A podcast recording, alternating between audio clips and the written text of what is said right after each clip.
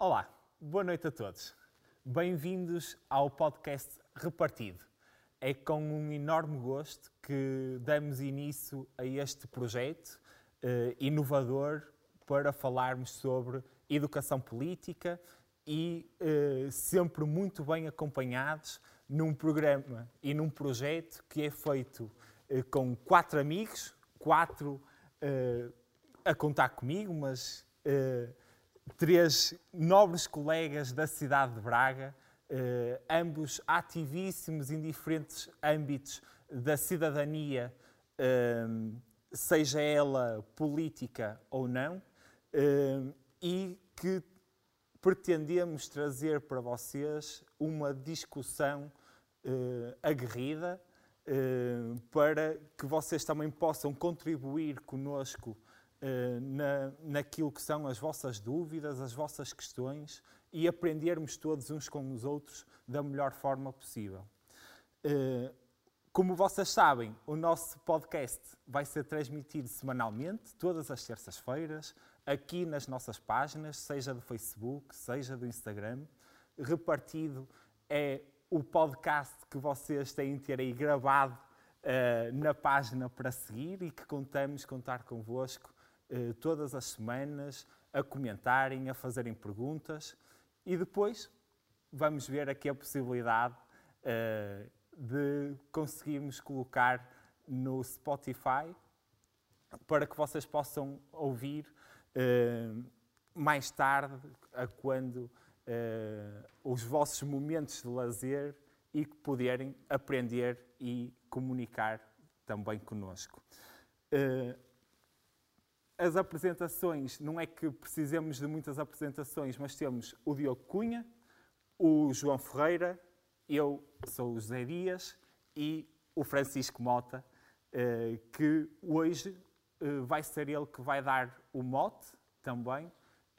Fazemos questão de tirar todos, em todas as edições, o papel à sorte para ver quem é o primeiro a falar e calhou a sorte ao Francisco Mota de ser ele a iniciar esta semana. Não se esqueçam, este é gravado.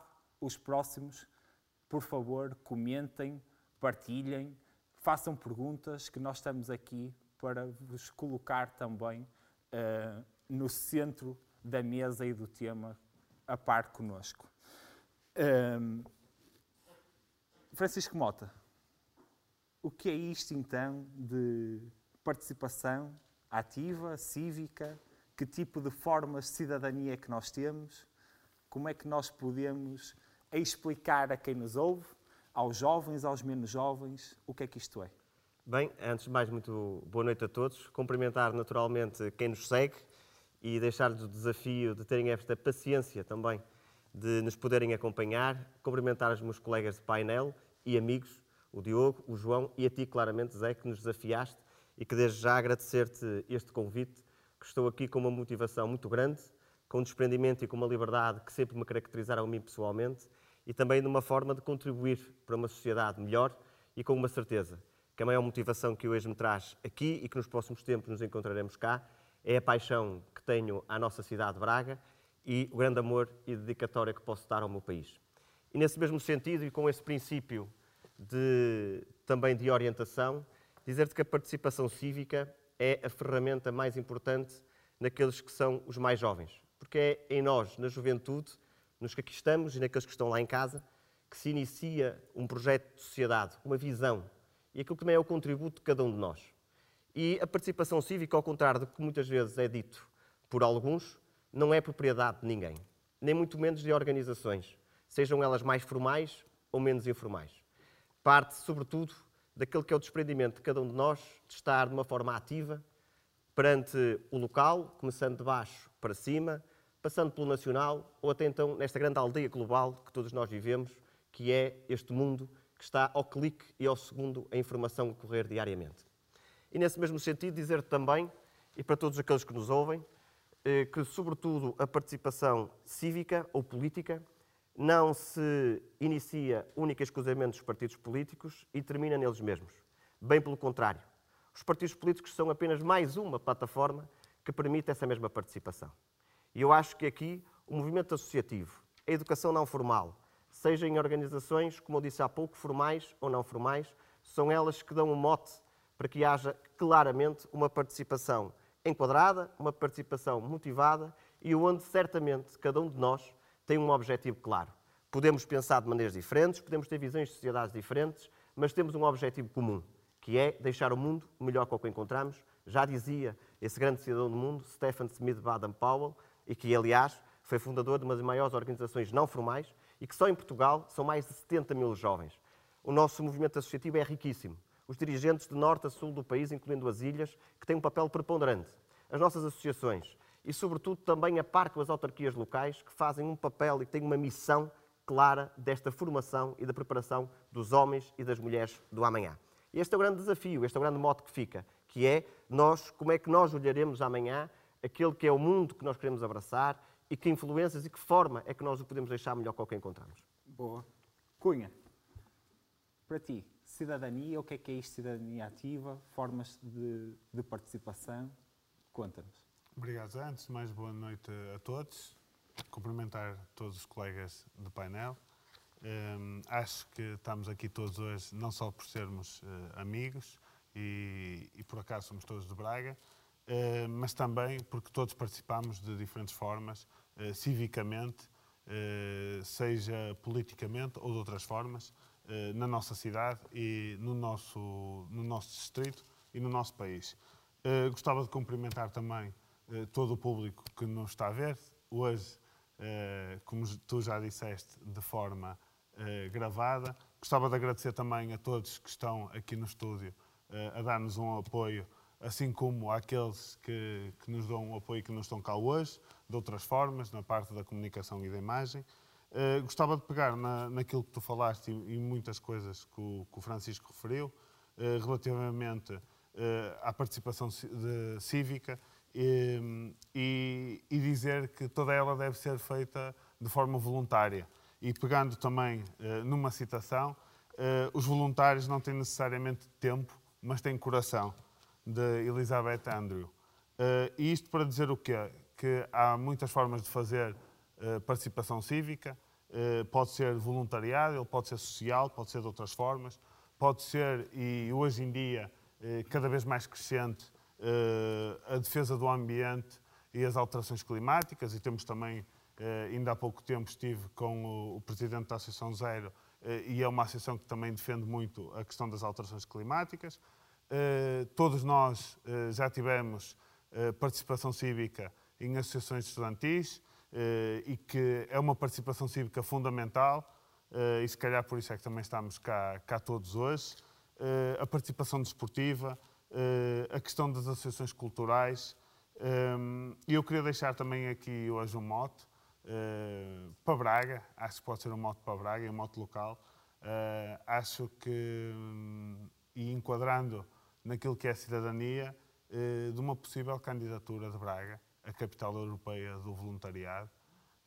acho que é algo que, que pode fazer com que, um, com que a cidade cresça e com que haja mais apoio. Nós temos visto, com esta questão da pandemia, eh, muitas associações eh, de voluntariado e de participação cívica e muita gente eh, a participar civicamente numa série de associações. A verdade é que Braga é das cidades do país com maior atividade organizada a nível associativo, por isso... Certo, e eu deixava e esse mote, tivemos uma candidatura de Guimarães em 2014, que não foi eleita, em 2015 tivemos Lisboa, que foi capital europeia do voluntariado, atualmente é Berlim, porque não Braga? Em 2022 não, mas talvez em 2023. Uh, eh, acho que pode ser um mote também para, para pegar aqui um bocadinho na questão da cidadania e do voluntariado. Boa. João. Boa noite a todos.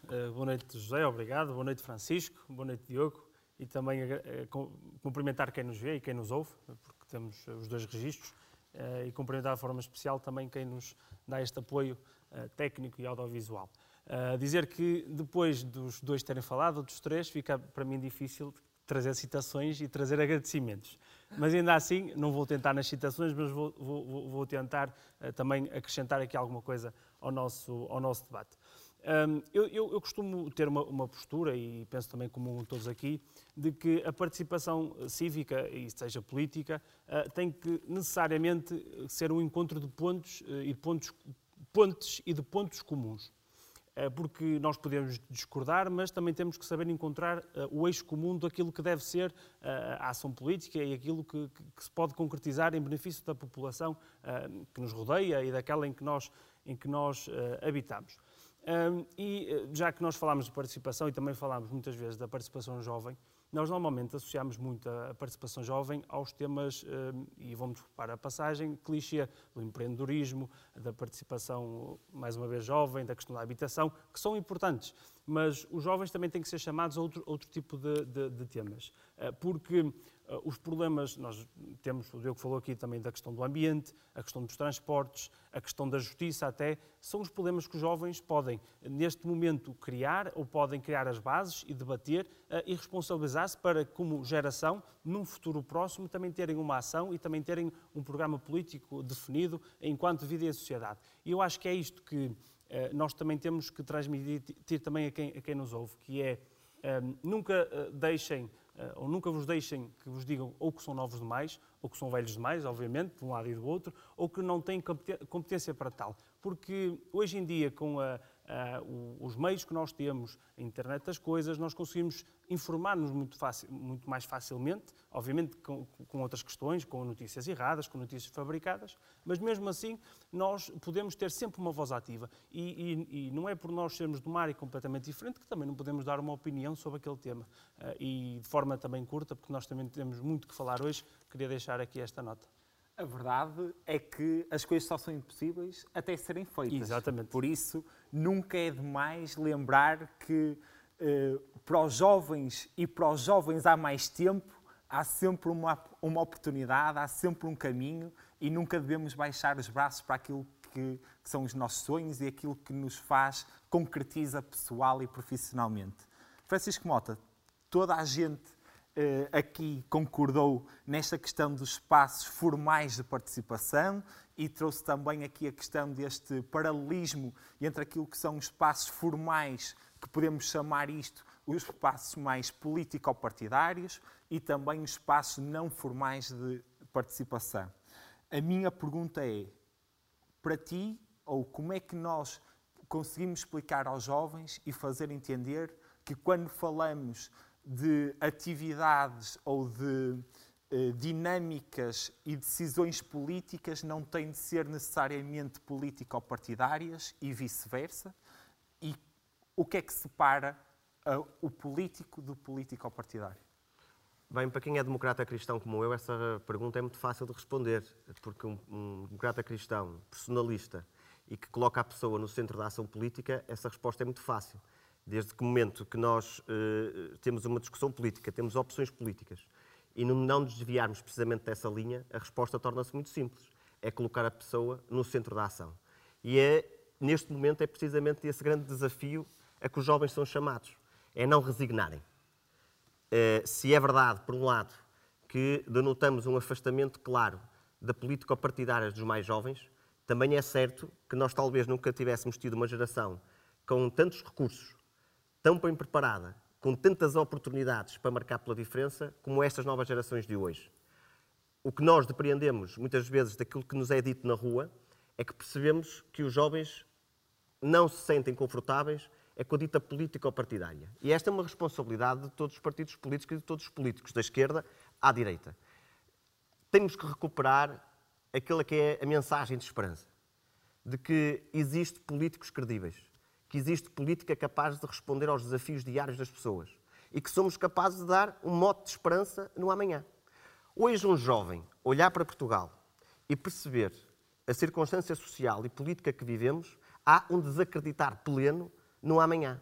Nós vivemos um amanhã sem esperança. E isso basta percebermos até em matérias como o João há pouco estava a falar. Nós, hoje em dia, um jovem que quer constituir o seu projeto de vida tem uma grande dificuldade na constituição da sua família, naquilo que é a sua aquisição da sua habitação, naquilo que é eh, a própria possibilidade de ter filhos. aquilo que é o seu projeto profissional, o reconhecimento, o mérito como elevador social, que não funciona neste momento em Portugal. E é precisamente esta inversão de circunstâncias que nós temos que eh, nos mostrarmos empenhados.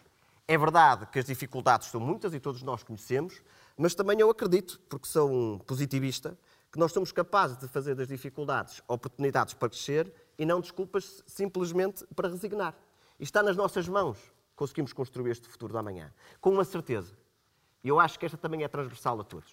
É que é fundamental nós resgatarmos o credo dos valores em detrimento do credo dos interesses.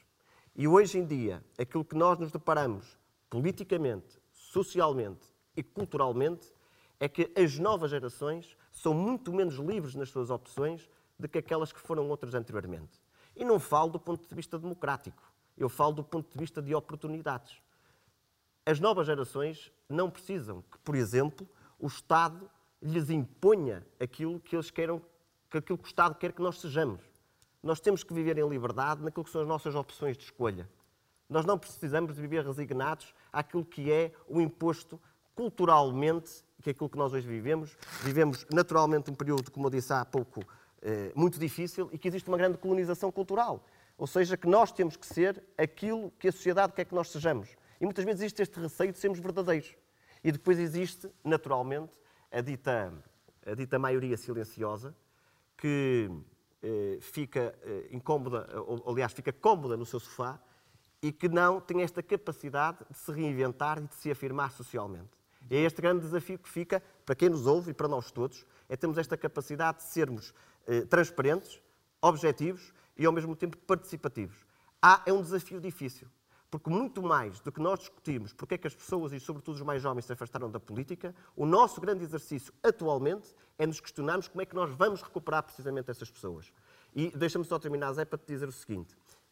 Nós, hoje em dia, perdemos demasiado tempo uh, a discutir a conservação do poder do que propriamente colocar o poder ao serviço do futuro, tendo em conta que é sempre o futuro que nos interpela a cada um de nós. Nós discutimos demasiado o presente. Hoje em dia, independentemente dos partidos políticos, de uma forma transversal. Já não se discutem políticas de longo prazo. Exatamente. Não há um compromisso com amanhã. Isto percebe-se porquê? Porque nós passamos a ter políticos comprometidos com o já, sobretudo porque são aqueles que lhes dão os votos, é isso que os capitaliza, e deixamos de ter políticos que, em vez de pensar nas próximas eleições, eh, nas próximas gerações, passam constantemente a, a, a preocupados em garantir a sua eleição ano após ano ou ato eleitoral após ato eleitoral. Tem que haver este compromisso intergeracional. Diogo Cunha.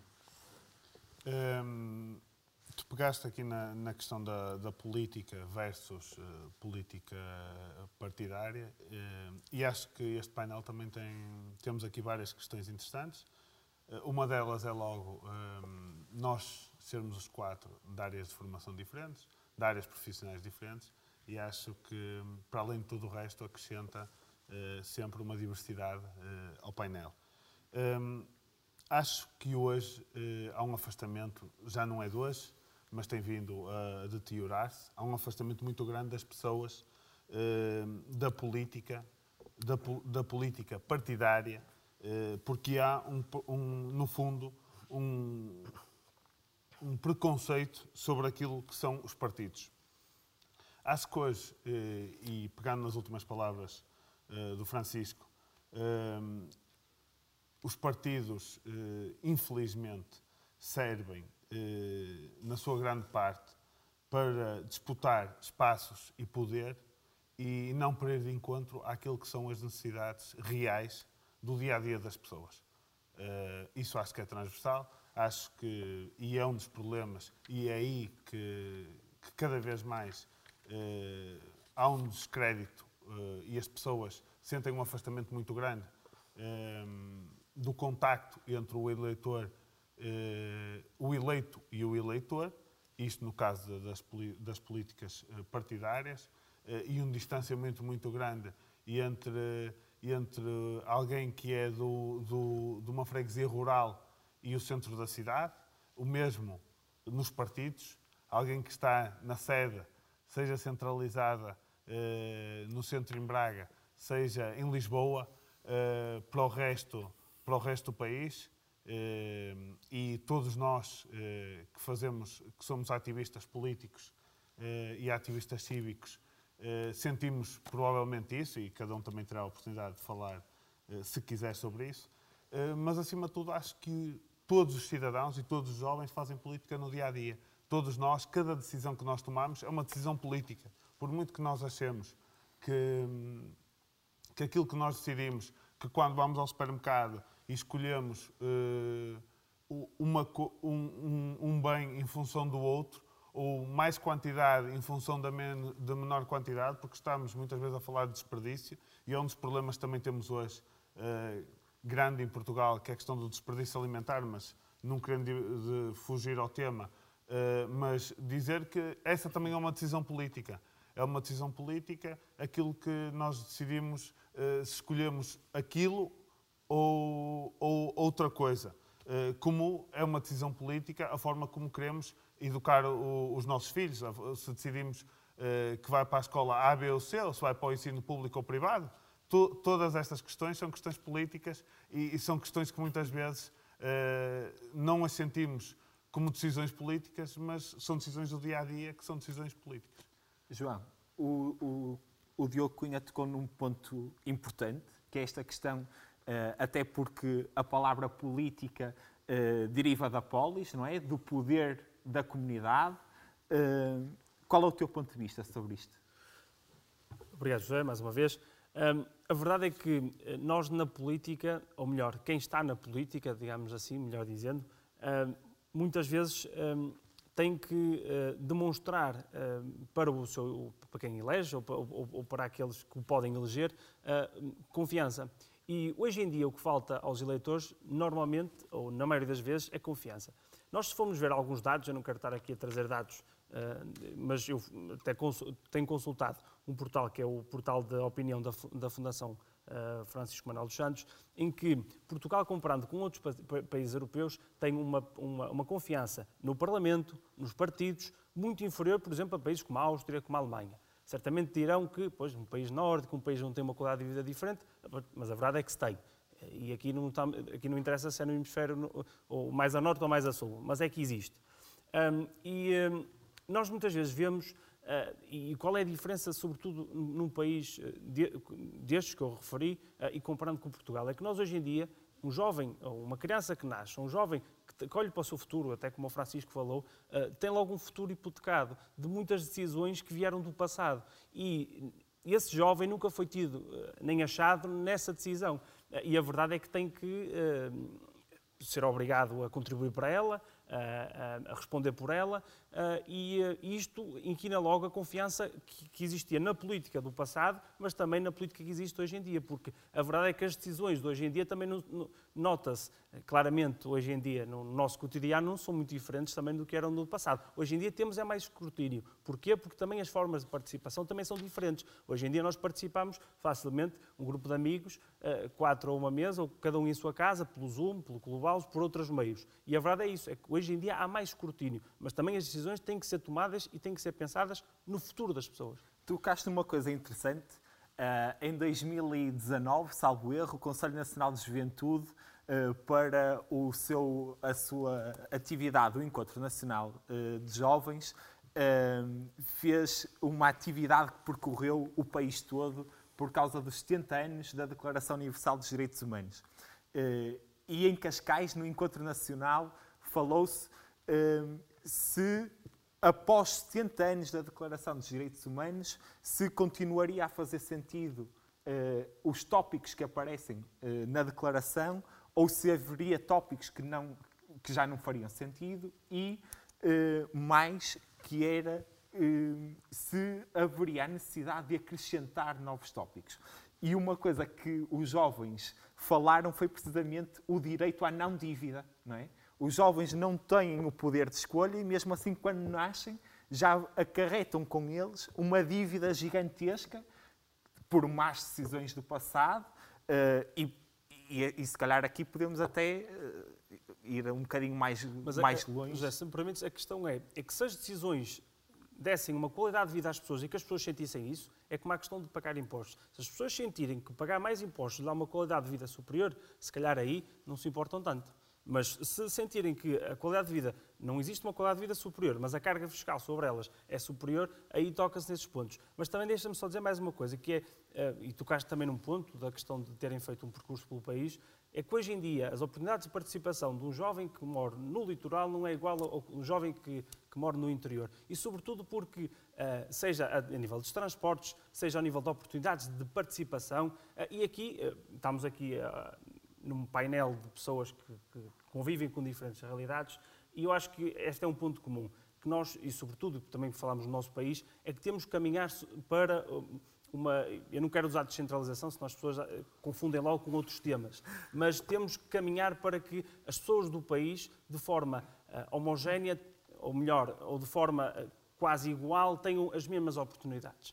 Ou seja, tenham, sobretudo, cada vez uma maior igualdade de oportunidades de participação, de serem aquilo que quiserem ser e de se concretizarem como realidade social. E é isso que um jovem que mora em Macedo Cavaleiros não tem, comparando com um jovem que mora, por exemplo, em Braga. E isso, certamente, não é comparável. A, a verdade é que nós temos eh, em Portugal duas plataformas privilegiadíssimas que trabalham na área da juventude, que é o caso, já falei há bocado, do Conselho Nacional de Juventude, mas também temos a FNAG, a Federação Nacional de Associações Juvenis, que a verdade é que eles eh, têm feito este, este esforço, este trabalho de levar também às cidades mais pequenas, às localidades mais pequenas, atividades de promoção e de contacto com jovens, tentando descentralizar este tipo de oportunidades. Eh, Mota, isto eh, também para metermos já o próximo tema da questão dos censos, né, que começaram agora este mês o, os recenseadores andarem na rua uh, e, e, que acaba por ser também um ato cívico, não é? de cidadania, como é que nós podemos ver esta questão também da importância da descentralização da participação? Bem, a questão da coesão territorial é sempre uma matéria que, pelo menos do ponto de vista uh, de campanhas políticas, é algo que é muito discutido, mas depois é rapidamente esquecido. Nós, hoje em dia, temos um país a duas velocidades. É a velocidade do litoral e a velocidade do interior. E depois, pior do que isto, temos subvelocidades, que é entre Porto e Lisboa e todo o resto, hoje em dia, é uma grande paisagem. Porque não nos basta falar de descentralização ou de regionalização se centralizarmos a sul em Lisboa e depois centralizarmos a norte no Porto. E nada nos resolve em absolutamente uh, qualquer que sejam os problemas diários das pessoas e não criamos aí um modelo de coesão territorial. E basta nós termos um exemplo, que é Portugal é dos países da Europa que mais fundos europeus recebe para a coesão ter territorial, exatamente pelas assimetrias que existem no território português. Mas depois, se nós formos a ver a concretização desses mesmos fundos, 90% deles vão para as grandes áreas metropolitanas do Porto e de Lisboa. Ou seja, no fundo, os fundos de coesão territorial em nada beneficiam o território como um todo. E este é um problema de opção política. E porquê é que reside? E por que razão, uma vez mais, é que isto acontece? Acontece pela razão que eu inicialmente falei. Que passa-se precisamente por nós, hoje em dia, à frente do país, na discussão pública, das polis ou o que seja, não temos políticos comprometidos com o amanhã, mas, sobretudo, nós deixamos de ter líderes para termos gestores de circunstância. E nós basta olharmos para esta que é a realidade. E porquê é que isto acontece? Porque nós pensamos simplesmente ato eleitoral em ato eleitoral. Por exemplo, do ponto de vista de representação parlamentar, o interior do país tem apenas 10% dos deputados na Assembleia da República. Nós temos de ter uma alteração urgente do sistema eleitoral. Nós não podemos fixar o poder, os corredores do poder, única e exclusivamente no litoral do país. Naturalmente que no momento em que se discute, no momento de ter voz e sindicância, o interior do país deixa de, deixa de a ter porque não tem força nos corredores do poder. E não interessa porque também não tem força eleitoral. Se nós fizéssemos uma reforma eleitoral com dois ciclos, um ciclo nacional e depois um ciclo compensatório nas, na, nas, uh, nos distritos, permitiria que existisse um ajuste e que não houvesse eh, diferenças como dos 42 deputados do ciclo eleitoral do Porto para dois de Porto Alegre. Por exemplo, isto não faz sentido absolutamente nenhum num país que se diz e que quer combater a coisa territorial. Portanto, mais do que discursos, o que o país precisa atualmente é de políticas públicas e de ação política eh, eh, nos, nos, eh, nos, nos seus devidos locais, nomeadamente na Assembleia da República. Quem tem poder legislativo nesse sentido, e não é preciso alterações à Constituição como muitos apregoam, basta ter vontade política. E eu também não sou daqueles populistas que acham que nós temos poucos deputados, ou que temos muitos deputados, aliás. Eu acho é que nós temos poucos deputados que sejam capazes de responder aos desafios das pessoas. Portanto, o problema não está na quantidade, está na qualidade. E esse é que é o grande... É aqui que reside precisamente o problema. Como também acontece, muitas vezes, a importação de deputados de Lisboa. Porque há uh, um olho clínico e, e, e propositado dos partidos políticos. Mas também já Permita, estamos só terminar. E, e há um, um olhar que é vermos o país através de Lisboa e não Lisboa através do país. Este centralismo, esta cegueira centralista que existe, que ela não é ideológica, é simplesmente circunstância, é oportunista, seja à esquerda, seja à direita, seja qualquer que for o partido, é que cria este fosso e esta clivagem entre o interior e o litoral num país tão pequeno na sua dimensão, enorme na sua história, no seu património, na sua tradição, mas que, infelizmente,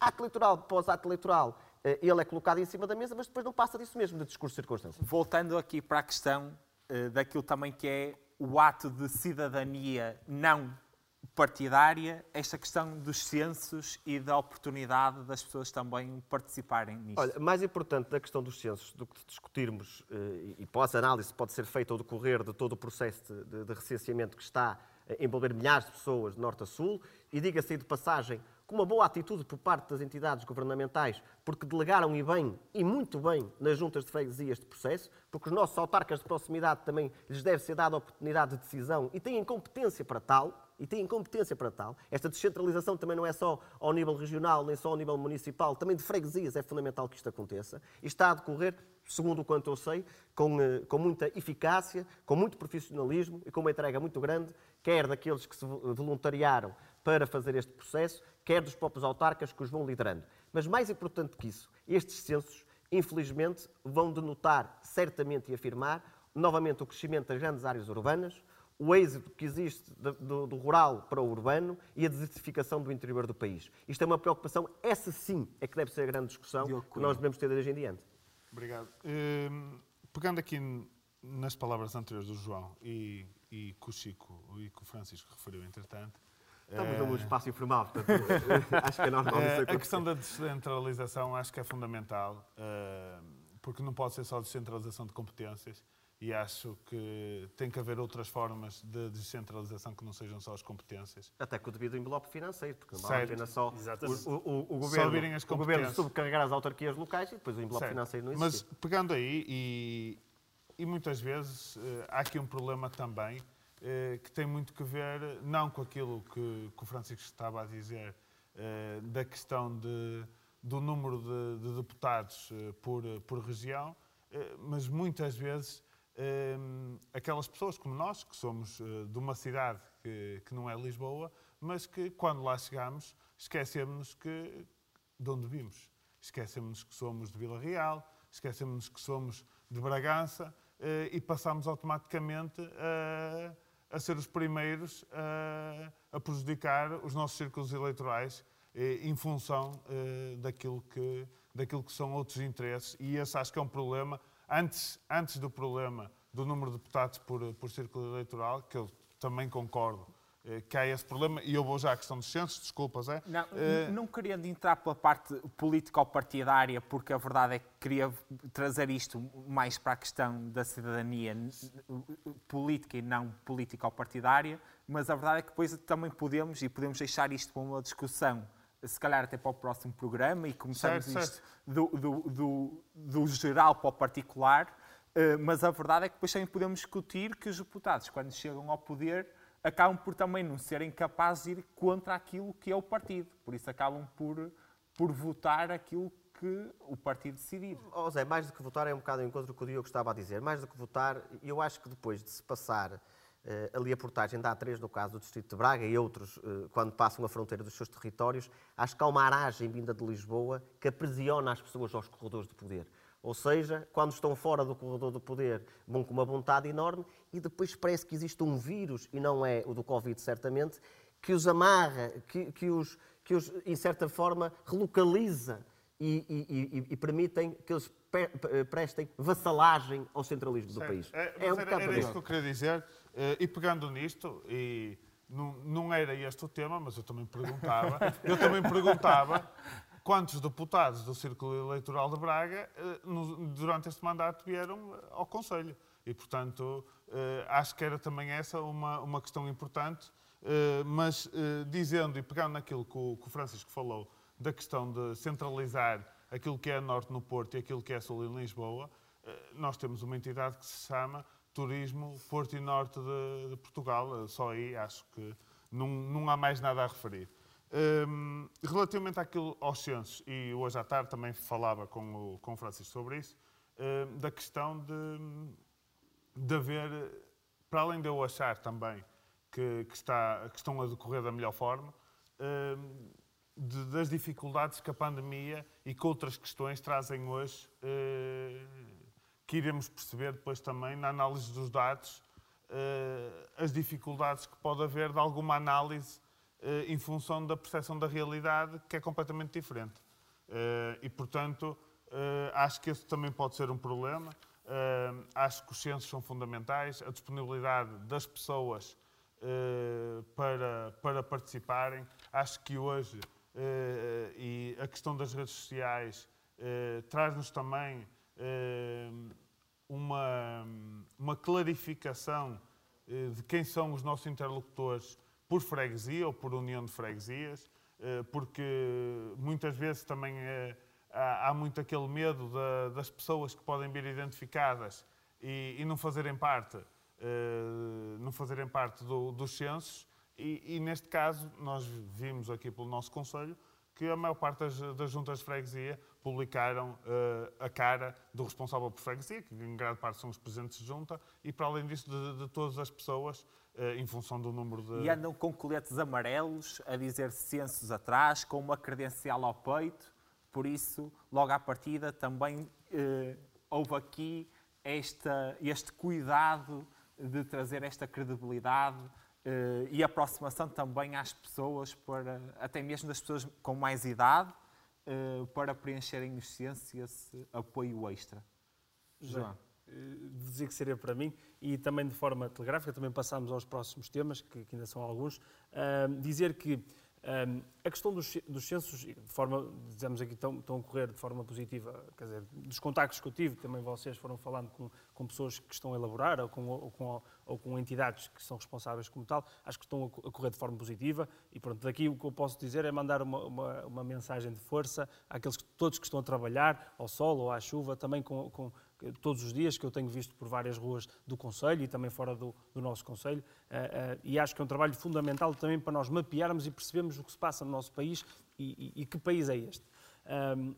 E isto vai nos dar também outra, outra questão, que é que o Diogo também falou daqui, que é esta transparência de, que, eh, de quem é que está a fazer os censos, de quem são os responsáveis e a quem é que devemos dirigir. Que é isto que nós fomos falando nesta questão eh, da participação política, da participação cívica. Muitas vezes, e o Francisco também falava da questão dos eleitos, muitas vezes nós temos aquele termo que não há uma tradução para português, que é a accountability, da inglesa, eh, em que a nós... responsabilização. Exatamente, a responsabilização dos políticos, que vai muito em conta da questão da transparência. Hoje em dia nós temos alguns políticos que passaram do âmbito local e, e, distrital ou regional para o âmbito nacional, por, por força de, das, das, questões onde são especializados, e que fazem questão de manter uh, uma página. Hoje em dia uh, é um dado adquirido, quer dizer, ter uma página, um website, é, é quer dizer, é, é, é algo que é, que é, facílimo. Mas a verdade é que. Quantos, Instagram, exatamente, mas contem quantos é que têm e quantos é que publicam diariamente ou com frequência aquele, o trabalho que estão a fazer. Porque nós também precisamos saber, para além da, do, do, trabalho que se faz para uh, as grandes câmaras, aquilo que eles fazem diariamente. E vão-me dizer, ok, há um, há, um, há, um, há um, programa, há um website do Parlamento, há um, canal, que é, que é, a RTV, não é? Que, o canal Parlamento, mas a verdade é que um, eh, nós precisamos saber em que, em que, é que eles estão a trabalhar, uh, de uma forma mais fácil, porque muitas vezes os, websites também de, forma, de, de, de, sites institucionais não são assim tão fáceis e tão apreensíveis para o cidadão, eh, para qualquer um. Não é, não, não é, até a pessoa possa ser muito entendida em tecnologias, muitas vezes não consegue encontrar essa informação. E aqui vai muito nesta questão da transparência. E nós sabermos o que é que é concretizado, aquilo que nos prometeram e aquilo que está em concretização. Uh, e pronto, é, é, acho que esta forma de nós lutarmos pela questão da transparência é muito mais uh, do que haver, terem uma página numa rede social, mas nós sabemos concretamente que iniciativas propuseram, em que iniciativas trabalharam, que visitas fizeram e depois outra coisa que é das visitas que fazem, não é, deputados ou outro tipo de, de eleitos, uh, o que é que saiu de lá? Não é? O que é que, aquilo que aprenderam e aquilo que fizeram para concretizar os problemas que encontraram. E isto é que se chama a responsabilização e a transparência. Há claramente esta, esta falta e esta necessidade de proximidade entre aquilo que são uh, os eleitos e o eleitorado. Uh, meus caros, antes de passar, só dar aqui uma nota para quem está lá em casa e para quem nos segue. Não é à toa também que nós quisemos trazer esta questão dos censos à baila. A verdade é que as pessoas andam na rua, é mesmo muito importante que todos nós participemos uh, de uma forma autónoma e automática na, no preenchimento dos mesmos e por isso vocês estão em casa, de certeza que já devem ter recebido ou devem estar para receber uma carta uh, ou em mão ou na caixa de correio uh, dos vossos uh, voluntários da vossa região, da vossa zona, para preencherem os censos. Por favor, é um apelo que nós fazemos também à participação e à cidadania. Passamos então para a primeira rúbrica. A primeira rúbrica que nós temos é a rúbrica da política local. Uh, começas tu, uh, começamos contigo. Eh, que tema é que tu trouxeste hoje para falarmos sobre política local? Uh, obrigado, Zé. De política local hoje, uh, eu trazia um tema da cidade de Braga e trago um tema que, que é o mercado municipal, uh, uma obra de requalificação que era bastante necessária, mas que nos trouxe alguns problemas. Desde logo, e numa altura eh, como esta, apesar de estarmos em abril, eh, já estamos numa altura eh, novamente de aguaceiros. E, portanto, o tema que eu trazia de política local era esse, a questão da requalificação do mercado municipal, que tem trazido vários problemas, desde logo com a questão dos atrasos eh, que teve, mas acima de tudo ehm, com a questão eh, dos problemas que temos neste momento, da questão da, das áreas de cargas e descargas ehm, e com a questão, como referi agora, das chuvas. Acho que é um problema eh, muito atual e que também queria trazer aqui hoje, porque não querendo falar do problema em si e não querendo trazer para aqui para a mesa todos os problemas estruturais que a obra tem, acho que, acima de tudo, tentar perceber de que forma é que nós conseguimos aqui também um, uma requalificação que eu acho que era absolutamente necessária para a cidade, eh, percebemos de que forma é que conseguiremos eh, trazer eh, alguma melhoria a, a, este espaço. A verdade é que cada vez mais, muito também por causa da questão da sustentabilidade e, da, e, e, de, e destas questões verdes, uh, se procura cada, uh, o, o, mercado local e, e os produtores locais. Eu, desculpa interromper, esta... eu ia pegar nisso. Acho que cada vez mais uh, a nossa geração, e acho que pode ter havido aqui, se calhar, um interregno entre gerações, mas acho que hoje a nossa geração é uma geração muito mais de, de, de produtos locais e de tentativa de, de, ajudar o comércio local. E acho que, que, que, é importantíssimo. Acho que hum, há uma parte mesmo, e pegando aí, do mercado que tem a ver com a questão da restauração, que também ainda não está, ainda não está resolvida. Eh, e, portanto, é um dos temas de política local que eu, tra que eu trazia hoje. Podia trazer outros, e sei que haverão outros. E que, que os iremos debater, mas... Uh... Mas há claramente esta preocupação por uma valorização do mercado e a procura pelo produtor local e por, e por, e por cada vez mais alimentar este, este negócio, porque é um negócio, uh, da sustentabilidade. João. É verdade. Antes de trazer o meu tema, penso que foi isto que combinámos, quero só apenas dar aqui uma, uma chega ao, ao que o Diogo disse. E obviamente que cada vez mais há preocupação de ir buscar o local, aquele produto mais orgânico, e nós temos esta relação de confiança com quem compramos. E acho que isto deve ser valorizado e acho que isto, e o nome que foi muito feliz para o novo mercado, que é a Praça, é aquele nome que eu, desde mais novo, me lembrava ouvir Claramente. chamar. E eu acho que isso foi muito feliz, uh, termos chegado a este nome, e também a, arquitetura também vanguardista que também se construiu no local. Obviamente que as, as, obras normalmente não, podem, não ter, não podem não ser todas finalizadas de uma vez só e podem ter alguns, algum, não diria problemas, ou posso chamar problemas, que serão certamente corrigidos. Eu sei que uh, chegou a ser reportada a questão da, da, da, da, água que entrava em algumas zonas, certamente aquilo também permite um arejamento muito maior uh, uh, e sei que o, o problema, da, o, pelo menos o que foi reportado, foi que esse problema estaria em, em resolução. Nesta mas obviamente COVID, que arejar os espaços é importante. É exatamente, é exatamente. Na altura da chuva é que pode ser um bocado mais complicado. Exatamente, mas obviamente que, que, que eu não estive no local no momento em que estivesse a chover, eh, mas também pelo, pelo feedback que chegou até da, da, da, da opinião pública e também das notícias locais, foi que esse problema também estaria solucionado. E acho que, obviamente, o que devemos também valorizar é que hum,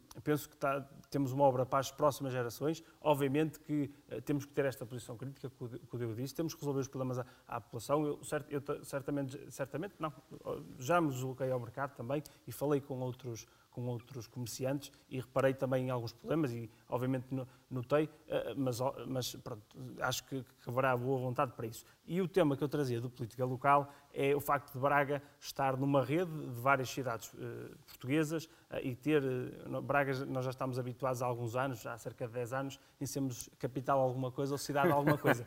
Isto é muito bom porque nos dá uma valência enorme em várias áreas. E neste momento, esta semana, Braga integrou a rede, uma rede que teve o galardão de, de, capital europeia da economia social para 2021. Verdade. Também teve outro uh, capital de cultura também da... da, da Braga 27. Exatamente. Mas o, o hub Exatamente. o Human exatamente, Power Hub exatamente. Uh, é claramente um exemplo de uma boa prática naquilo que é inovação é, exatamente, social, exatamente. não só em Braga, mas na Europa. Exatamente. E eu acho que queria trazer este tema aqui, eh, não apenas, apenas para vangloriar, mas acho que nós devemos ter, uh, devemos conhecer o que se faz eh, na, na nossa casa, digamos assim, nós somos tudo, todos Braga e acho que devemos uh, ter este conhecimento especial. E o que se faz no âmbito da economia social, que está cada vez mais em crescimento o debate deste tema e que também, também pugna cada vez mais por uma pela criação de regimes jurídicos para a questão da economia social das empresas sociais. E o nosso como, como alguém disse, penso que foi Francisco Nunes, falou de que nós temos uh, uh, diversas coletividades no nosso, no nosso Conselho e eu acho que nós podemos dar, podemos dar o mote a isto e, obviamente, os projetos que, que têm nascido neste, neste hub acho que são de uma mais-valia, mesmo para a criação de emprego e do âmbito também social da preocupação com, com o ambiente, com, com o futuro sustentável. Este tipo de temas em Braga faz, em Braga trabalha-se isto e, e cada vez mais, pelo conhecimento que eu tenho tido até de acompanhar o projeto nas redes sociais, etc., tem cada vez mais pessoas interessadas em ter o seu projeto e colaborar de forma mais premente para a economia social. Boa. Havemos de, de convidar alguém pessoa, que venha falar sobre isto. A pessoa isto. responsável pelo, pelo HPH, que tenho a certeza que, que virá com muito gosto e, e explorar também esta questão da inovação social, porque efetivamente é uma oportunidade extra de cidadania e de, e de resposta, de procura a respostas a problemas sociais das comunidades. Mota, qual foi o ponto que tu preparaste para nós? Bem, eh, eu escolhi eh, para trazer hoje à colação eh, uma polémica que surgiu recentemente sobre o investimento do município feito na candidatura a melhor destino turístico de Europa. Eu gostaria de trazer esta colação dando nota do seguinte. O turismo, neste momento, é o grande ventilador da economia em Portugal, significando em 2019 mais de 16% do PIB. Foi o setor que mais contribuiu no período eh, pós-Troika para a recuperação económica e social do país. O mercado nacional fez uma aposta muito clara, reconfigurou-se, requalificou mão de obra, preparou-se e dinamizou-se com um esforço muito grande, quer de entidades públicas, quer de, de entidades privadas, nesse mesmo sentido. Foi uma estratégia partilhada, que permitiu nós hoje chegarmos ao patamar que chegamos, em que simplesmente concorremos na Europa atualmente só apenas com dois mercados, Espanha e Itália, e que depois de Lisboa e do Porto, Braga assumiu-se de forma categórica como sendo a liderante, a cidade liderante, ou assumiu a dianteira, se assim se pode dizer, da promoção e de uma aposta clara no setor. E esta aposta partiu, sobretudo, por potenciar o seu território, o seu património, a sua história, as suas tradições e a sua cultura. E isto garantiu não só um investimento claro do setor privado, mas também de um potenciar por parte das entidades públicas para garantir riqueza e criação de emprego. Portanto, hoje em dia, eh, estes resultados posso dizer que foram conseguidos graças ao esforço de muita gente, sobretudo dos colaboradores do município de Braga, das parcerias com a Associação Comercial de Braga, com uh, o Turismo do Porto e Norte, com a Arquidiocese de Braga e entre outras entidades públicas e privadas que permitiram que este caminho fosse realizado. Portanto, a aposta no turismo por parte do Executivo Municipal foi uh, clara, estratégica e potenciou o setor de uma forma fundamental e que concretizou também no seio da conjuntura interna, eh, interna, do Conselho a modernização do mesmo Conselho. Ou seja, permitiu que, sei lá, do ponto de vista de números, houvesse um crescimento exponencial de, de alojamentos locais, a instalação de novas eh, unidades eh, hoteleiras e, sobretudo, em particular, destes mesmos alojamentos locais, e que, e que trouxe para Braga proveitos do turismo significantes e que permitiu que Braga fervilhasse do ponto de vista turístico e económico, sendo um exemplo de uma cidade para o país e para a Europa. Se uh, o esforço das empresas e dos empresários é claro, cabe ao município que tem esta responsabilidade da dinamização e do patrocínio do território numa lógica concertada com estas mesmas entidades. É óbvio que, do ponto de vista estratégico, esta dinâmica eh, eh, e esta valorização de tudo aquilo que melhor se faz no território, e se nós queremos estar e competir com os melhores, isto tem custos, tem investimentos. E tem que se pagar. Agora, há uma coisa que é certa. Nós também estamos conscientes do retorno que isto tem, porque já aconteceu em Lisboa e já aconteceu, por exemplo, no Porto, como melhores destinos turísticos da Europa. E posto isto, eu hoje queria dizer que na política não pode valer de tudo.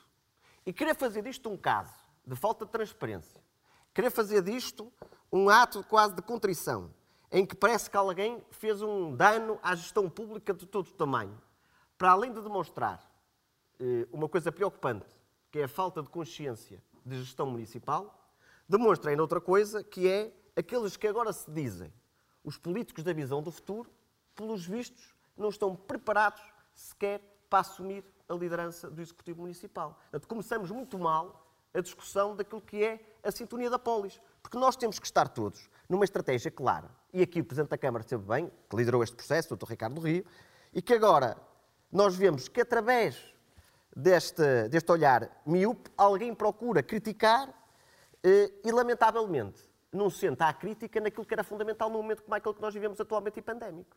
Que era, sobretudo, no plano de resiliência, onde a palavra turismo e a palavra, uh, e a palavra restauração nunca aparece neste, neste mesmo documento. E eu ando, permite-me que, que, que termine dizendo, permite, isto é importante fazer este exercício. No momento em que o Estado português abandonou as empresas, criou mecanismos de apoio insuficientes e demasiado burocráticos, que patrocinou o endividamento das empresas, que empurrou problema, os problemas de hoje com a barriga para o amanhã, que simplesmente eh, patrocinou as moratórias. E que hoje que chegamos aqui, existem empresas que simplesmente estão à espera de abrir para poder fechar. Alguém como que está à frente de um executivo municipal, que procura potenciar a joia da coroa, que procura estar junto dos seus empresários, de potenciar a economia, é criticado por isso, parece-me que, face à situação dramática que nós vivemos, aquilo que devia estar a acontecer neste momento era um planeamento, um antecipar, era necessário responder ao futuro. E, sobretudo, às empresas, porque são as empresas os verdadeiros ventiladores daquilo que é a nossa economia. E nós olhamos para o programa de resiliência e 67% daquilo que são os fundos comunitários são uma vez mais para o Estado e apenas 33% são para as empresas. Hoje, ou seja, hoje nós não respondemos ao futuro da nossa economia. Nós não respondemos ao futuro das próximas gerações. Nós respondemos única e exclusivamente enquanto Estado àquilo que é o programa do, próprio governo que está por cumprir. Portanto, existissem muitas mais autarquias, como a autarquia de Braga, que potenciou o melhor de si, existisse um governo que estivesse ao lado das empresas e nós estaríamos muito melhores para abraçar o futuro do que aquilo que hoje nos é presenteado. Boa. Bem, fechamos assim. Gostava de, se pudesse, Diz. Eh, eu gosta- gostava de pegar aqui no, no tema inicial, depois eh, divagou um bocado, do, do Francisco. Meio relativamente- minuto. Relativamente à, à capital europeia do turismo, eh, ao melhor destino europeu, peço desculpa, e dizer que, que isto eh, foi uma notícia que surgiu no Polígrafo SIC, mas dar nota eh, ao Francisco Mota, que ele esquece de referir, que Braga já tem eh, turismo religioso há muitos anos e que, portanto, não é, o turismo em Braga não apareceu agora, mas dizer-lhe que o investimento de 130 mil euros neste, neste, neste prémio não foi assumido por, eh, por quem de direito da mesma forma que o Francisco assumiu aqui, e bem, eh, que é, eh, no fundo, uma opção política. Uma opção política que tem que ser assumida. Mais nada. Acho que isso é o ponto principal e o Francisco referiu. Queria dar essa nota também, que acho que já não é primeira, não é segunda, os patrocínios têm sido diários em vários jornais, em alguns jornais são diários de, de algumas, de algumas deze- dezenas de milhares de euros, noutros jornais locais eh, são centenas de milhares de euros anuais e, portanto, os patrocínios só têm é que ser assumidos.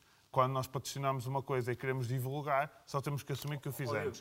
Deixa-me só de- eh, complementar o que tu estás a dizer. Hum, eles são públicos.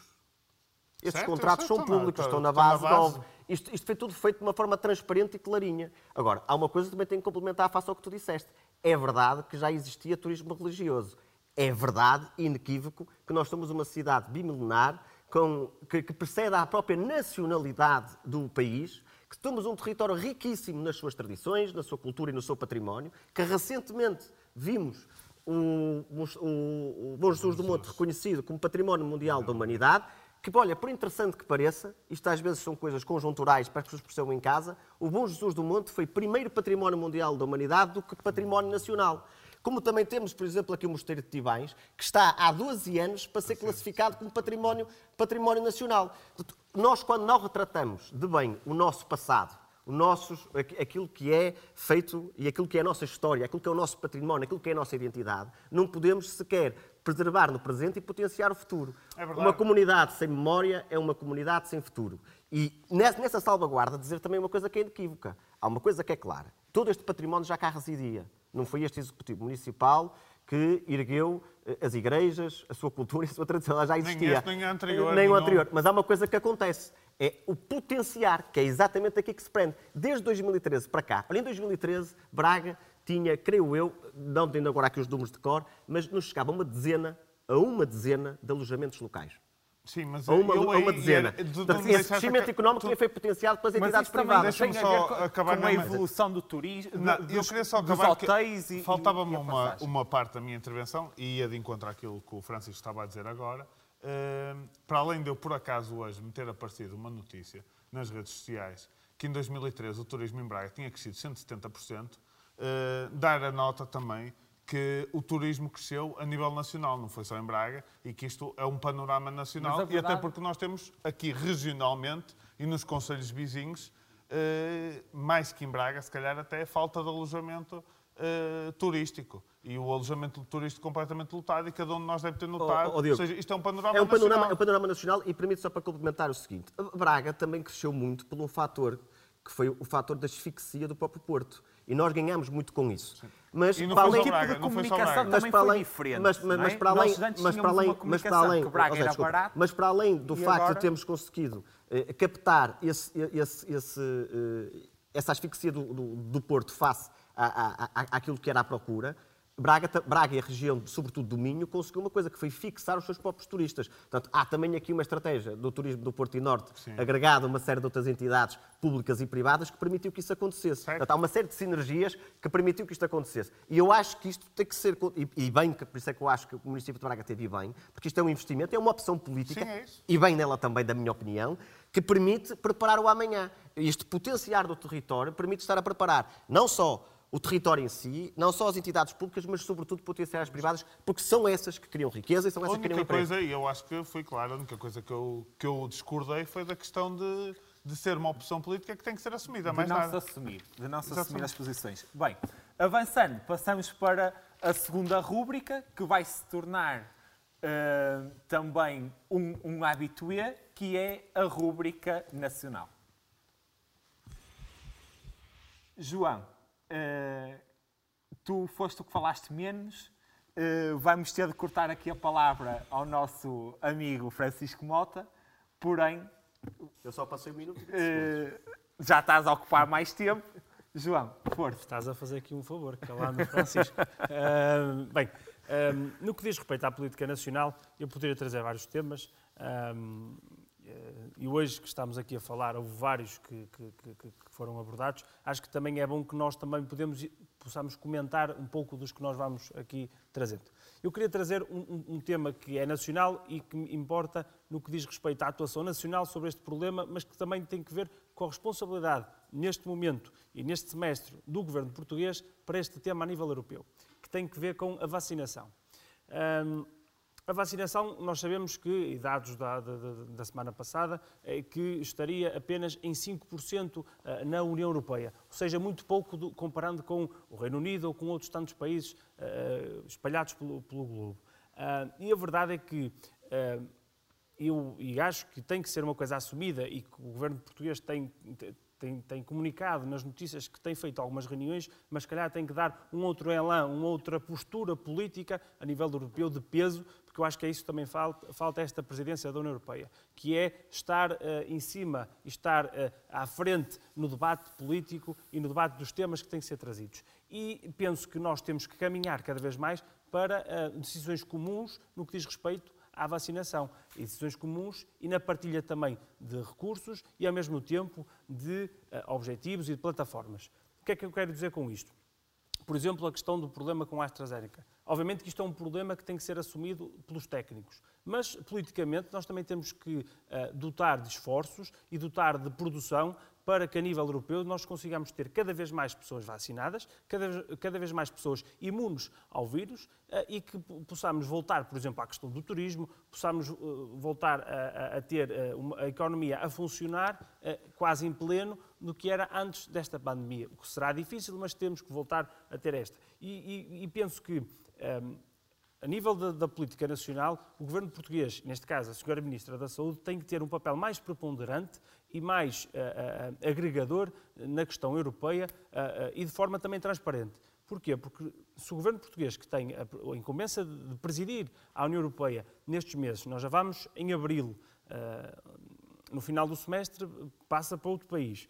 Ah, Isto quer dizer que ah, o tempo já não é muito e a verdade é que nós tivemos uma presidência da União Europeia em que teve um tratado, que se chama o Tratado de Lisboa, que teve uma importância ímpar a nível europeu ah, e de funcionamento da própria União Europeia. Neste momento temos que ter um papel preponderante na resolução ou na criação das ba- das bases para a resolução deste problema. E penso que esta postura que falta, eh, e nós deixamos de a tirar ah, outras coisas para os olhos dos nossos cidadãos, e, pedindo desculpa por, este, por, este, por esta expressão, mas a verdade é que, ou por esta leveza, mas a verdade é que temos que ter ah, soluções concretas, temos que ter atuação política para resolver este problema a nível europeu. E, e- e mesmo a própria Agência Europeia do Medicamento também tem que ver da parte da Presidência Europeia um papel de eh, sinergias porque não vai ser a Ministra da Saúde portuguesa que vai resolver o problema, mas tem que eh, criar as condições e criar eh, a plataforma para eh, eh, apelar aos seus congéneres europeus de resolução deste, deste problema. E, acho, e era este tema que, que- que acho que é um tema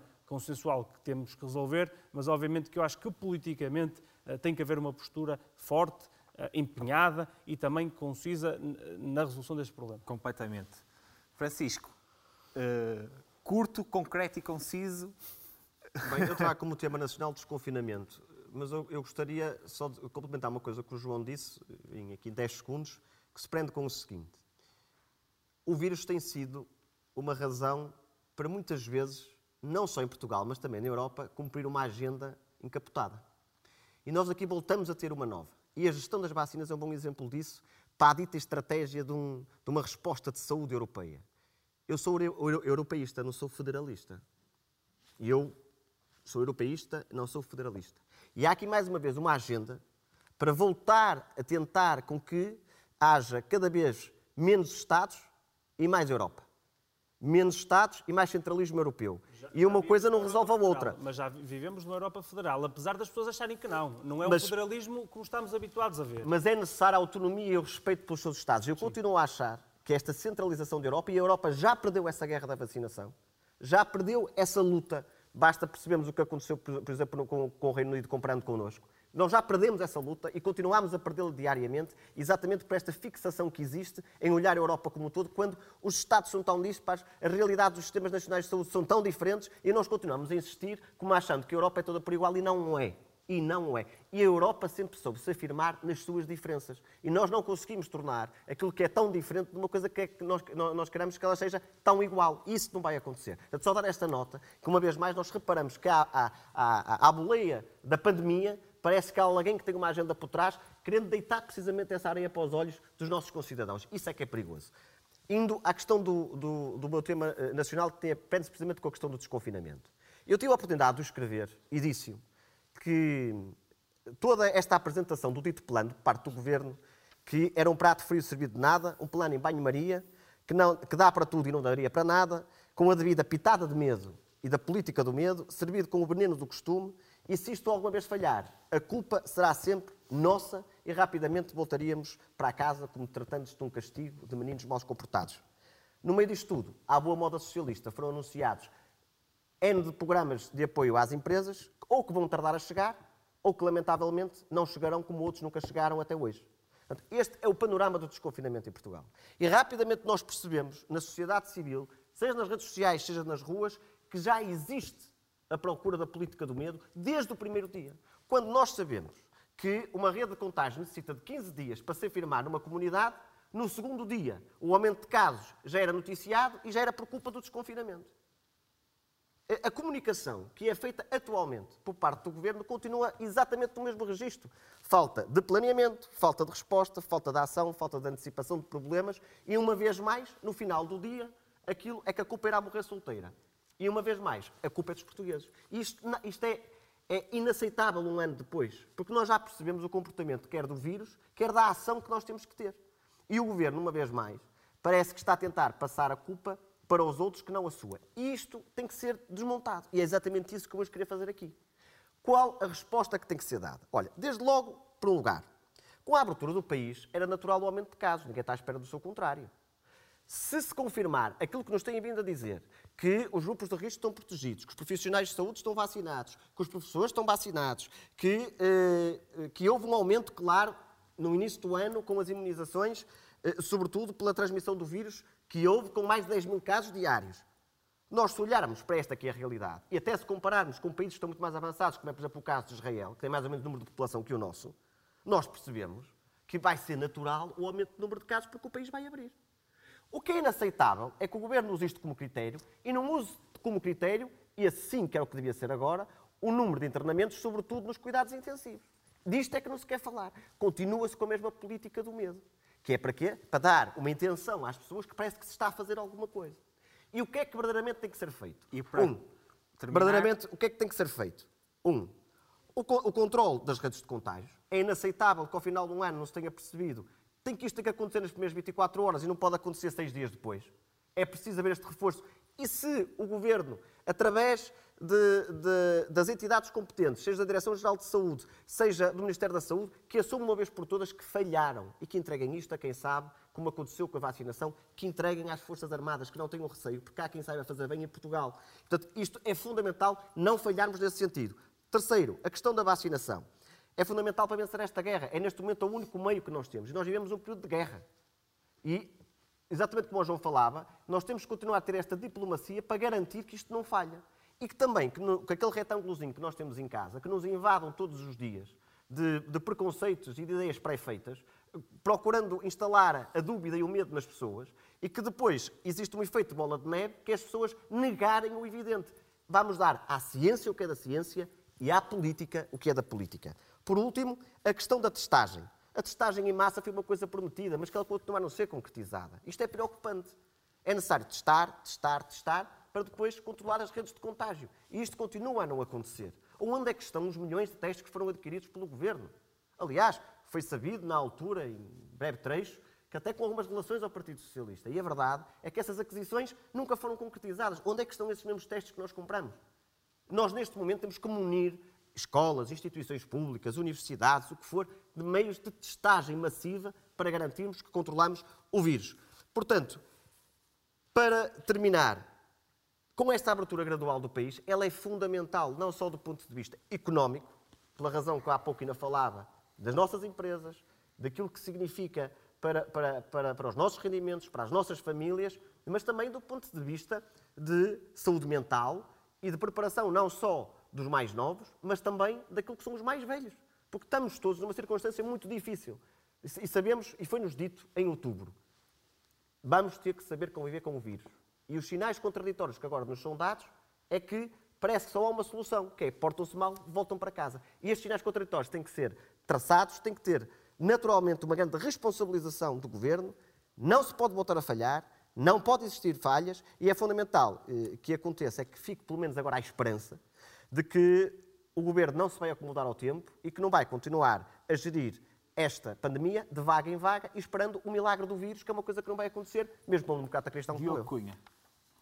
Obrigado, José. Eu esta semana trazia, e visto que o, no dia 27 de março foi o Dia Nacional do Dador de Sangue, eh, e este é um tema que, até pela questão da cidadania e do associativismo, que, que me traz alguma importância pessoal, eh, já por eu próprio já ter organizado eh, várias dádivas de sangue, trazia uma proposta de uma, um assunto sobre a proposta de lei que entrou, penso a semana passada, que visa proibir a discriminação de dadores de sangue com base na sua orientação sexual.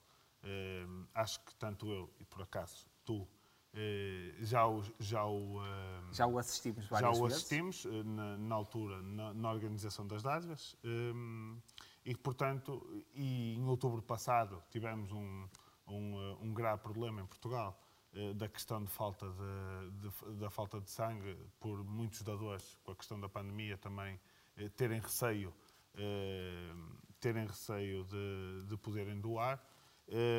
acho que eh, não é isto ou esta, esta proposta de lei é uma correção, no fundo, daquilo que é uma injustiça e do princípio da igualdade.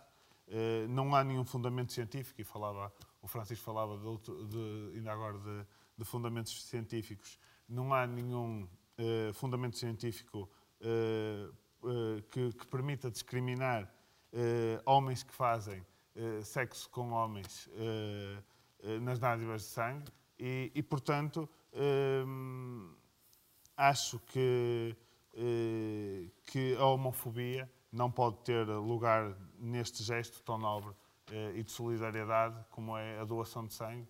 E este era o tema que eu trazia nacional hoje. Acho que também, e a nível simbólico, isto pode trazer também um aumento das doações, um aumento eh, também da, das cirurgias e das intervenções eh, e, portanto, eh, este era o tema que eu... Infelizmente, a situação que nós vimos acontecer, inclusive, foi com um grande amigo nosso, à nossa frente, e é, e é, e é difícil de conseguir, uh, às vezes, uh, engolir uh, esse tipo de discriminação direta quando, é, quando é à nossa frente e com, e com alguém tão próximo.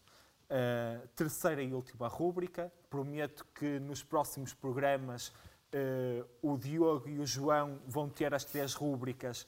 O Francisco Mota, eu farei com que ele só tenha direito a duas, que é para conseguir cobrir o tempo a mais que ele fala relativamente aos outros nossos dois amigos. Uma, uma cadeira de choque, se calhar, consegue-se controlar isso de forma melhor. Mas prometemos que Uh, esta também já estamos na reta final. A última rúbrica é figura da semana.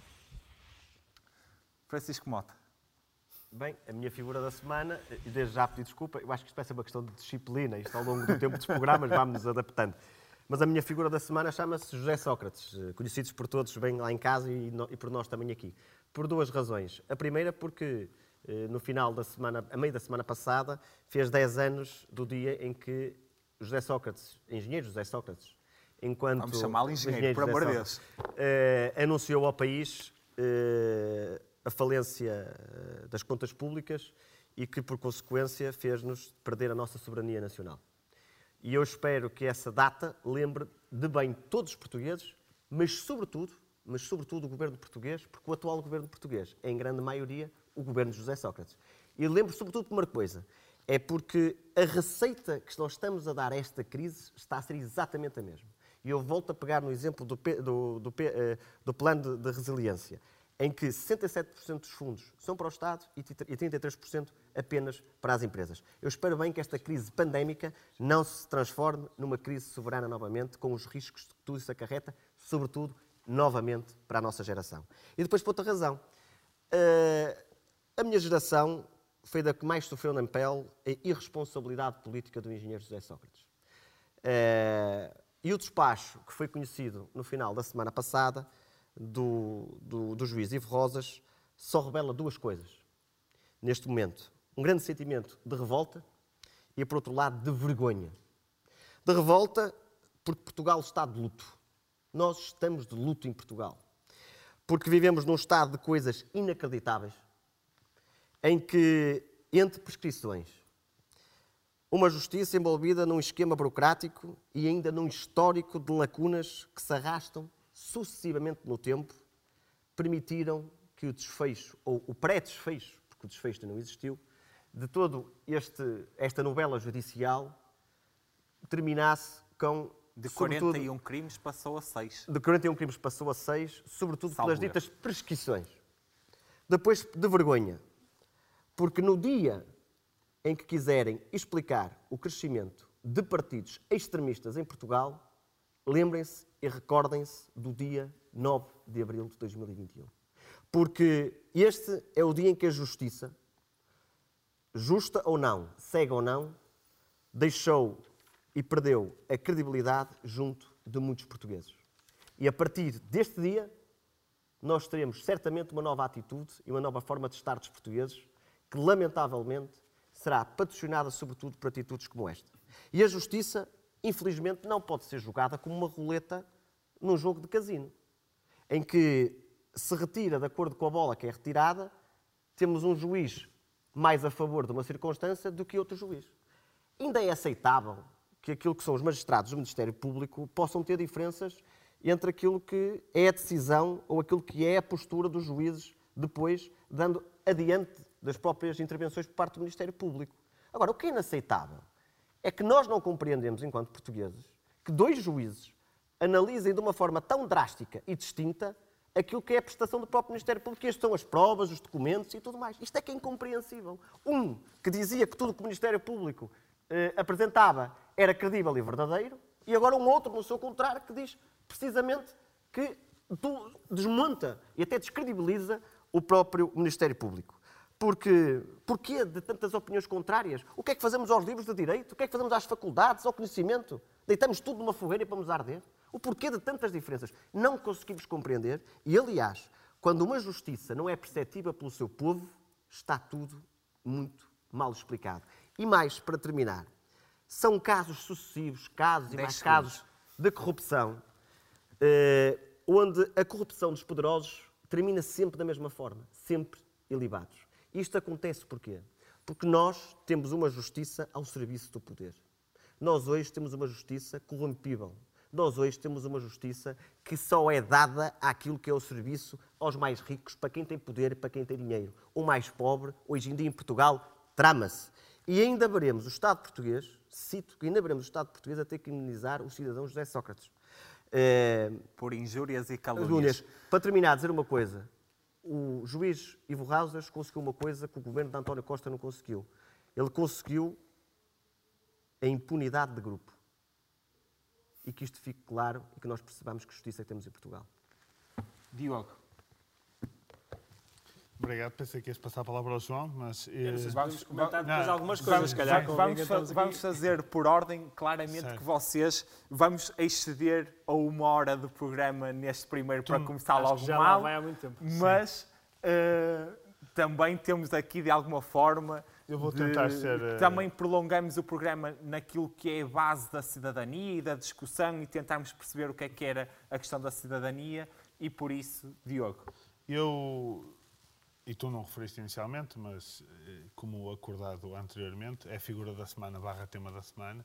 E eu hoje trago aqui um tema que, que tem muito que ver com, com os atentados eh, em Moçambique, eh, no Cabo Delgado, eh, e pegava também em vários assuntos sobre isso, desde logo, e trouxe-o também por causa disso, porque hoje também falámos de voluntariado. E existe também uma associação em Moçambique que é a VASMOS, eh, que são os voluntários anónimos de Moçambique, que foi criada por uma portuguesa há pouco tempo, eh, que, tem que, que tem que ver eh, com a tentativa de localização, eh, porque neste momento estão 700 mil pessoas, que é um terço da população de Cabo Delgado, eh, deslocaliza- deslocadas da província, e então esta associação serve no fundo para tentar encontrar as pessoas e juntá-las às famílias, que é um problema que para nós pode parecer eh, algo inconcebível, mas que, que é algo normal que acontece, eh, que acontece em Moçambique. Eh, dar nota também que desde 2017 têm ocorrido vários atentados de- com muitos crimes e em Moçambique hoje e no Cabo Delgado vive-se um clima de, de guerra civil. Eh, estes ataques têm sido, são ataques fundamentalistas que têm sido assumidos pelo, pelo grupo Al-Shabaab. Não é uma guerra civil, que não é o povo contra o povo, não é? Sim, não é uma sim, guerra sim, civil. Sim. Eh, e, ehm, e, e que eh, este grupo tem assumido eh, a lealdade ao Estado, ao Estado Islâmico. E que, e, que, e que, portanto, isto é um problema global e que acho que nos tem que fazer repensar um bocadinho sobre aquilo que, que é hoje eh, também eh, a nossa posição. E aliás, Portugal, só dizer isto, devia ter um papel preponderante na diplomacia, até porque é um povo irmão, um povo irmão. E aliás, as entidades internacionais deviam fazer uma investigação clara, porque o que se passa neste momento eh, em, eh, em Moçambique, desde 2017, não é somente eh, ataques jihadistas. Há uma colonização cultural neste momento de forças bem conhecidas e há naturalmente uma nova hegemonia que se quer afirmar no mundo e que muito devia ser investigado, sobretudo sobre quem fornece aquele armamento e de que forma é que ele está a ser Quem feito. financia. Boa.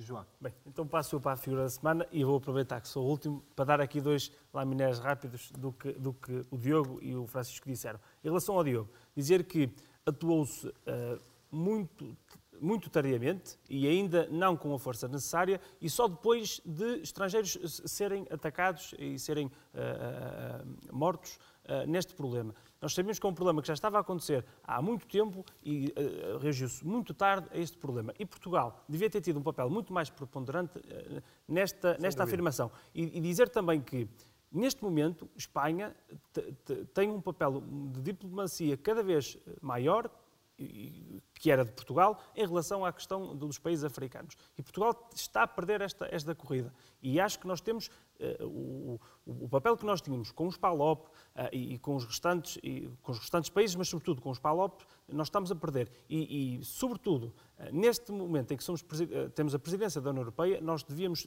ter um papel fundamental neste, neste, neste relacionamento e neste diálogo. E estamos a perder este comboio.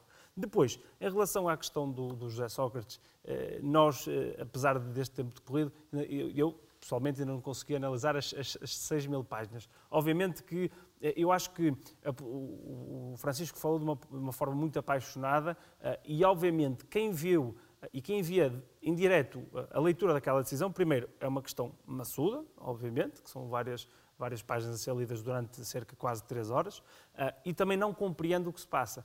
E eu acho que isso é outra desconfiança que a população tem em geral, é a desconfiança na justiça. O que não quer dizer que eh, eh, o- o- os livros de direito estejam errados, mas há interpretações diferentes das coisas. E hoje não se contribuiu, ou hoje, ou no dia em que se leu, a, a- a- hoje em Portugal e no dia em que se leu esse, esse despacho, não se contribuiu para clarificar e para que as pessoas acreditem na justiça. Muito porque era, foi de uma forma dada, parece que de forma categórica, José Sócrates foi ilibado tudo, mas a verdade é que isto é um despacho de instrução. Ou seja, ainda temos. Eu espero bem que o Ministério por, Público recorra por, e que faça o, seu trabalho. O, o Procurador do Ministério Público uh, Rosário Teixeira, salvo eu, uh, disse que iria recorrer, e aliás, notou-se que, dali de certo modo, eles representam figuras diferentes, o juiz, uh, o magistrado judicial e o magistrado do Ministério Público, mas notou-se que há ali uma clivagem já há muito tempo. E, obviamente, que tem que haver alguma, algum poder de encaixe, seja dos diversos sujeitos processuais. E depois, passar... Oh, João, então... desculpa, só, sim, sim, sim, só, que o que estás a dizer. O, o que as pessoas não têm percepção e o que é inaceitável é que nós continua, continuemos a ter uma justiça que não é implacável, uma justiça que não é transparente. É inaceitável, seja o cidadão José Sócrates, seja o cidadão Diogo, ou, ou Zé, ou João, ou Francisco, não interessa quem é que ele seja, que um processo se arraste durante sete anos, que se, que se perca claramente eh, eh, a credibilidade de uma justiça que se pretendia que ela fosse ágil, rápida e que respondesse, fosse verdade, fosse mentira. E, por outro lado, é inaceitável que até do ponto de vista de direito, pode-se considerar que os crimes prescreveram, como é dito nesse mesmo acordo. Agora, do ponto de vista político, um político simplesmente se ilibar das suas opções, das suas circunstâncias de corrupção, simplesmente porque esses mesmos crimes prescreveram no tempo, é, no fundo, revoltante para qualquer português que todos os dias acorda de manhã para ir trabalhar, no espírito do seu sacrifício, para fazer o seu projeto de vida, para ganhar miseravelmente neste país e que depois os políticos usem a seu belo prazer as instituições públicas para beneficiar e para que, em vez de governar o país, se governe a si próprio. Isto é que é lamentável. Isto é um tema, obviamente, que acho que vai ainda correr muita tinta e vamos ter ah, tempo dúvida. aqui para analisar com calma também o, o, desenvolvimento e também o desfecho disto. A minha figura da semana. Um, eu trouxe uh, um caso que agora é conhecido como o Sofagate, em que a, a, a Presidente da Comissão Europeia sentou-se num sofá diferente e numa, numa posição diferente do, do, do, do primeiro-ministro turco, Erdogan, e também do, presidente do Conselho Europeu. Uh, e a verdade é que um, já se desfizeram em desculpas a dizer que o problema ali teria sido o protocolo que os, os turcos teriam interpretado mal, mas afinal a Comissão Europeia comunicou mal. A verdade é que, obviamente, que se refere a estarem dois homens numa mesma posição e uma mulher num outro sofá, e eu até queria... Ela até estava num sofá maior. Exatamente, exatamente mas não estava uh, na mesma pose uh, para, para as fotos, e, na, e, a verdade é que, neste sentido, e até do ponto de vista institucional e político, o Presidente do Conselho Europeu não é mais do que a Presidente da Comissão Europeia. E eu acho que é isto que também, que também tem, tem que ser salvado. E depois outra coisa, cada vez mais, eu volto vou tocar mais uma vez na presença da, Comissão da presença da União Europeia portuguesa que é, nós cada vez mais vemos os líderes europeus e a senhora Merkel eh, também a ter reuniões para, eh, sobre temas importantíssimos e ninguém vê a, presidência da União Europeia eh, nesses fóruns nem a ter esse papel preponderante. E, eu acho que a, anterior presidência da União Europeia alemã, com a senhora Merkel, teve um desfecho enorme em, em, em, em, avanços enormes em diversos temas, mas a verdade é que nós temos que caminhar e temos que, ou tínhamos que ter aproveitado esse, esse avanço. E a verdade é que eu acho que não estamos a aproveitar. e, e, obviamente que nós só podemos trazer um tema, mas já agora, também acho que na próxima semana já, já, já não será tema, a questão da morte do Príncipe Philip, que acho que a nível da, da, da, da manutenção eh, da, da, da, do Estatuto da Monarquia Britânica, acho que teve um papel preponderante e só queria deixar nota, obviamente, disto. Quem, quem, quem quiser saber mais alguma coisa, que vá ver a série da Crown uh, e, e conhece, e conhece muito uma mais Uma ótima isto. série, para quem gostar de história, uma ótima série para seguir, o da Crown. Exatamente.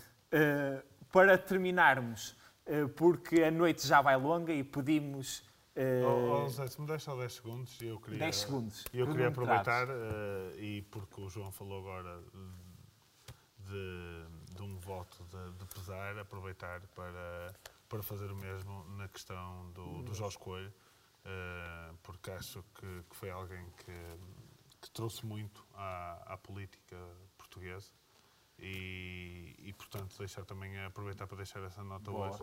E eu, eu, eu, naturalmente, também, também me solidarizo com o, com, o, com o Diogo e dar nota que Jorge Coelho foi uma referência e que também seria de bom tom que muitos políticos pudessem se inspirar no, no, no Jorge Coelho, sobretudo no saber assumir responsabilidades.